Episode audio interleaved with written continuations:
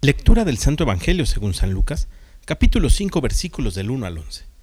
En aquel tiempo Jesús estaba a orillas del lago de Genezaret, y la gente se agolpaba en torno suyo para oír la palabra de Dios. Jesús vio dos barcas que estaban junto a la orilla. Los pescadores habían desembarcado y estaban lavando las redes.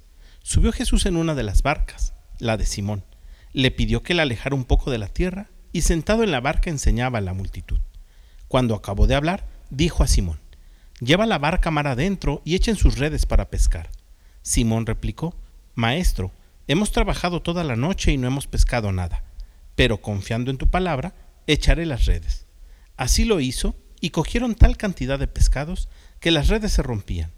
Entonces hicieron señas a sus compañeros que estaban en la otra barca para que vinieran a ayudarlos. Vinieron ellos y llenaron tanto las dos barcas que casi se hunden.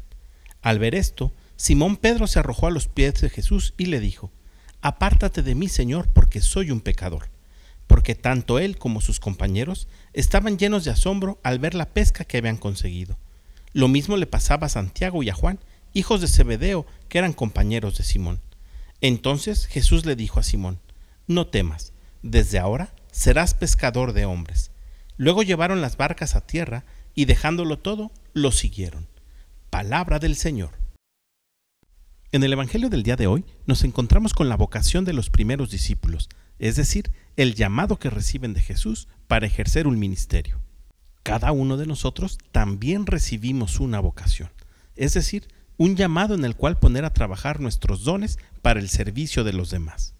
Pero el mismo Evangelio nos enseña que para que nuestra vocación tenga éxito, es preciso seguir las instrucciones de Jesús. Sin importar cuántas veces lo hayamos intentado y fracasado, Jesús nos invita a romper el molde, a acabar con los esquemas, a lanzar nuestras redes mar adentro. No conformarnos con lo que siempre hemos hecho, no quedarnos en la orilla, ir más allá de lo habitual. Muchas veces la rutina y lo cotidiano acaban con el llamado que hemos recibido. Nuestra vocación parece haber sido equivocada. Dejemos que, como Pedro, Jesús se suba a la barca de nuestra vida y desde ahí nos dé la dirección.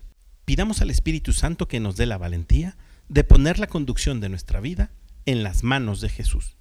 Que tengas un gran día y que Dios te bendiga.